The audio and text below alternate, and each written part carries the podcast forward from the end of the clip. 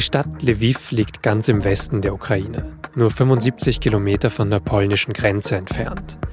Und Lviv, das hat im Krieg bisher noch als recht sicherer Ort gegolten. Jetzt schlagen aber auch dort wieder Raketen ein. Wie ist die Stimmung also? Darüber habe ich für diese Folge mit meinem Kollegen Jan Heidmann gesprochen, der für die SZ aus Lviv berichtet. Sie hören auf den Punkt, den SZ-Nachrichten-Podcast, heute wieder mit Vincent Vitus Leitgeb.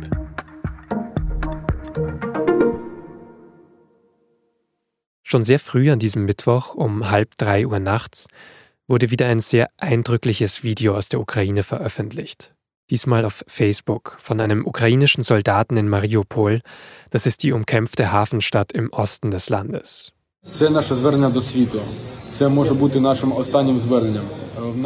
Der Soldat ist Kommandeur einer Marine-Infanteriebrigade und er hat sich mit rund 2500 weiteren Soldaten und hunderten Zivilistinnen und Zivilisten in einem Stahlwerk in Mariupol verschanzt. Viele sollen verletzt sein. Und der Kommandeur, der sagt, die Russen seien ihnen zahlenmäßig 10 zu 1 überlegen. Man werde mit schweren Bomben aus Flugzeugen angegriffen. Er bittet um Hilfe und hofft, dass alle in diesem Stahlwerk in ein Drittland in Sicherheit gebracht werden können. Viele Angaben lassen sich, wie so oft in diesem Krieg, nicht unabhängig überprüfen. Aber insgesamt sollen in Mariupol noch 100.000 Zivilisten sein. Die ukrainische Regierung hofft, dass zumindest 6000 noch an diesem Mittwoch evakuiert werden können, über einen neu ausgehandelten Fluchtkorridor. Auch außerhalb von Mariupol hat Russland dabei, wie erwartet, am Dienstag und Mittwoch immer mehr Ziele im Osten der Ukraine angegriffen. Außerdem werden auch andere Teile des Landes wieder stärker bombardiert, Lviv zum Beispiel ganz im Westen. Die Stadt war in den vergangenen Wochen ein Zufluchtsort für viele Ukrainerinnen und Ukrainer. Es gibt Schätzungen, dass dort 300.000 oder sogar 500.000 Geflüchtete untergekommen sind. Aber auch dort sind am Montag wieder Bomben gefallen. Ein Bewohner eines Hochhauses in Lviv hat drei der Explosionen auf dem Handy gefilmt. Wie aus dem Nichts schlagen da die Raketen im Stadtgebiet ein. Man sieht einen Feuerball und hört etwas später auch die Detonation. Was machen diese Angriffe also mit den Menschen in Lviv? Darüber habe ich mit meinem Kollegen Jan Heidmann gesprochen, der seit Sonntag in der Stadt ist. Jan, am Montag hat es mehrere Explosionen nach einem Raketenbeschuss gegeben. Wie hast du das denn vor Ort erlebt? Also es ist tatsächlich so, es war einer der schwersten Angriffe seit Kriegsbeginn. Ähm, Lviv ist ja früher schon mal ähm, bombardiert worden, beziehungsweise mit Raketen beschossen worden, also zu Beginn des Krieges, und dann war es lange Zeit sehr ruhig. Aber man merkt dann selber davon, wenn man so hier ist, eigentlich in der Stadt ganz wenig davon. Also es gibt dann Raketenalarm beziehungsweise also Luftalarm, die Sirenen gehen an, aber das ist alles sehr gemächlich, was dann passiert. Ähm, es gab ja mehrere ähm, Luftalarme hier. Beim zweiten Mal saß ich gerade mit einem Kollegen und wir aßen ähm, Pizza zusammen und waren zehn Minuten da und dann äh, gingen die Sirenen los und dann mussten wir das Lokal verlassen. Die Pizza wurde uns eingepackt und dann sind wir wieder in einen dieser Bunker gegangen unter einem Hotel und haben, das war mehr eher ein Heizungskeller und da waren noch vier andere Leute und da haben wir dann die Pizza aufgegessen. Also es ist alles so relativ, das wird ziemlich gelassen hingenommen hier. Ist das vielleicht trotzdem etwas, wo jetzt Ängste auch wieder zunehmen können, wo ein stärkerer Angriff oder Beschuss wieder erwartet wird, also die Bedrohung auch wieder zunimmt? Also die Offiziellen, unter anderem der Bürgermeister, die sagen, man müsse jetzt wesentlich vorsichtiger sein und die Gefahr bestehe, dass das russische Militär nun noch auch auf, also wieder auf Lviv schießen würde und auch auf zivile Ziele schießen würde. Also sie, sie appellieren sozusagen inständig an die, an die Bevölkerung, das wirklich ernst zu nehmen, was da gerade passiert. Aber wie gesagt, bei der, bei den Menschen selber auf der Straße merkt man es nicht. Also am Samstag gab es die ersten Beschüsse, da wurden aber dann die ganz alle Raketen abgefangen von der Raketenabwehr. Und am Ostersonntag, als ich dann hier war, war die Stadt voll. Warum nehmen die Angriffe denn dann überhaupt zu jetzt gerade wieder? Also warum ausgerechnet äh, Lviv nach, nach mehreren Wochen Ruhe und was für Ziele werden dann dort angegriffen? Also es waren jetzt in dem am, am Montag waren es ja insgesamt fünf Raketen, die hier eingeschlagen sind und vier davon sind in äh, militärischen Einrichtungen eingeschlagen, eine davon in einer äh, zivilen, also eben einem Reifengeschäft, einer Reifenwerkstatt. Ähm, man weiß jetzt in diesem Fall nicht, ob es nicht vielleicht ein Irrläufer war, das ist schwer einzuschätzen. Warum jetzt insgesamt die ähm, Raketenangriffe wieder zunehmen? Also das russische Verteidigungsministerium selber hat gesagt, dass sie auf Waffendepots schießen würden und äh, also die Waffenlieferung aus dem Westen in die Ukraine. Da gibt es die Vermutung, dass die hier in der Nähe von Lviv vorbeilaufen. Das ist alles nicht bestätigt, das weiß keiner genau. Aber es kann natürlich gut sein, dass das einer der Gründe dafür ist, dass jetzt hier ähm, vermehrt geschossen wird. Und die Opfer dieses einen Angriffs, du warst ja, glaube ich, auch bei diesem Reifenladen, den du gerade angesprochen hast, der auch getroffen wurde von einer Rakete. Ähm, wer, wer ist denn dann betroffen trotzdem von solchen Raketen, die dann vielleicht ein ziviles Ziel treffen? Naja, es sind halt dann tatsächlich eben Zivilisten, also einfach Menschen aus Lviv. In dem Fall sind äh, sieben Menschen umgekommen und elf sind verletzt worden. Darunter waren, glaube ich, zwei oder drei Männer, ganz genau weiß man das nicht so.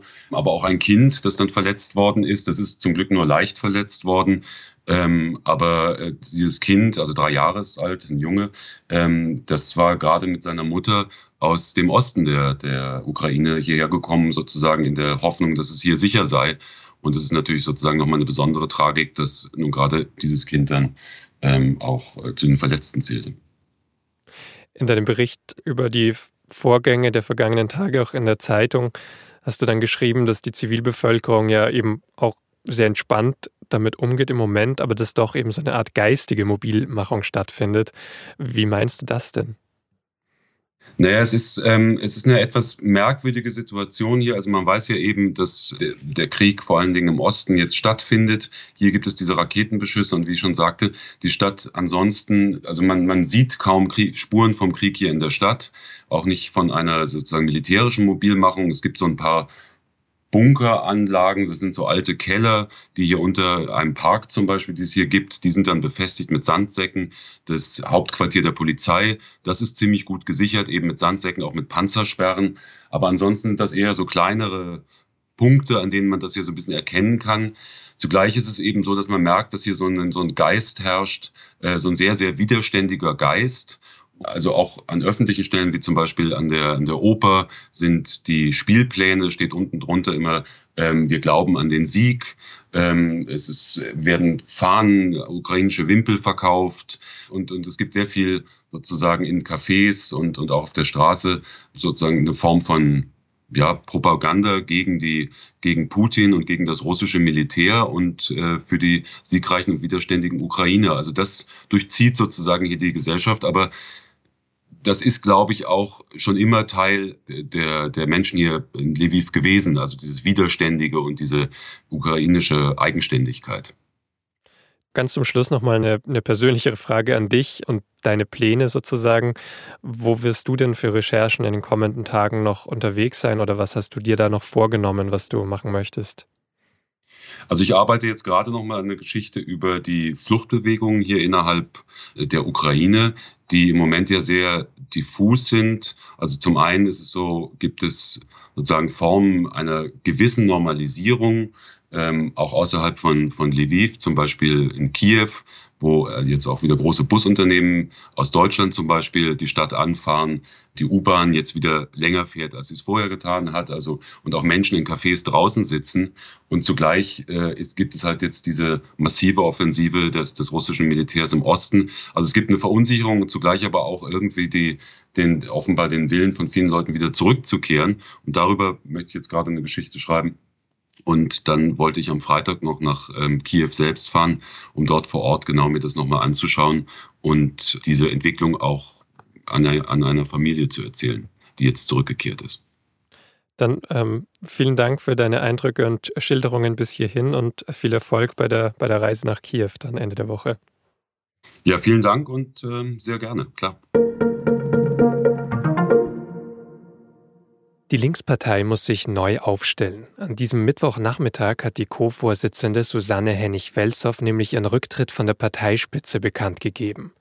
Sie führt die Linke seit Februar vergangenen Jahres zusammen mit Janine Wissler.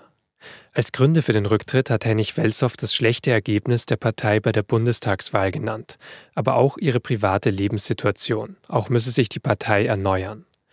Zuletzt habe der Umgang mit Sexismus in den eigenen Reihen eklatante Defizite offengelegt. Der Spiegel hatte vor Ostern über mutmaßliche Fälle sexualisierter Gewalt in der hessischen Linkspartei berichtet. Bundeskanzler Olaf Scholz steht weiter wegen seiner Ukraine-Politik in der Kritik. Dabei geht es aktuell vor allem um deutsche Waffenlieferungen. Am Dienstagabend hat Scholz der Ukraine zugesagt, direkte Rüstungslieferungen der deutschen Industrie zu finanzieren. Die Ukraine könne aus einer Liste an Material auswählen, was Deutschland dann bezahlen würde. Der ukrainische Botschafter in Deutschland, Andriy Melnik, hat sich mit den Zusagen trotzdem unzufrieden gezeigt. Für ihn gäbe es nach wie vor mehr offene Fragen als Antworten. Auch aus der eigenen Koalition gibt es Kritik an Scholz. Vielen gehen die Zusagen nicht weit genug. Währenddessen hat Außenministerin Annalena Baerbock eine Reise ins Baltikum begonnen. Bevor sie nach Estland und Litauen weiterfährt, ist sie derzeit in der lettischen Hauptstadt Riga. Ziel der Reise ist es, ein Signal an Moskau zu senden. Den baltischen Staaten hat Baerbock Beistand gegen eine mögliche Bedrohung durch Russland zugesichert.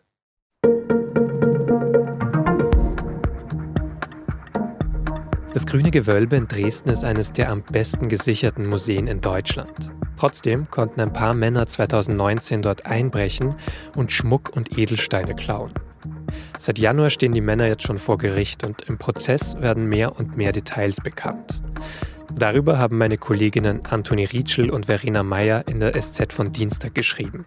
Ein Text, den ich sehr empfehlen kann und den ich auch in den Shownotes verlinke. Redaktionsschluss für Auf den Punkt war 16 Uhr, produziert hat die Sendung Jakob Arnu. Vielen Dank fürs Zuhören und bis zum nächsten Mal.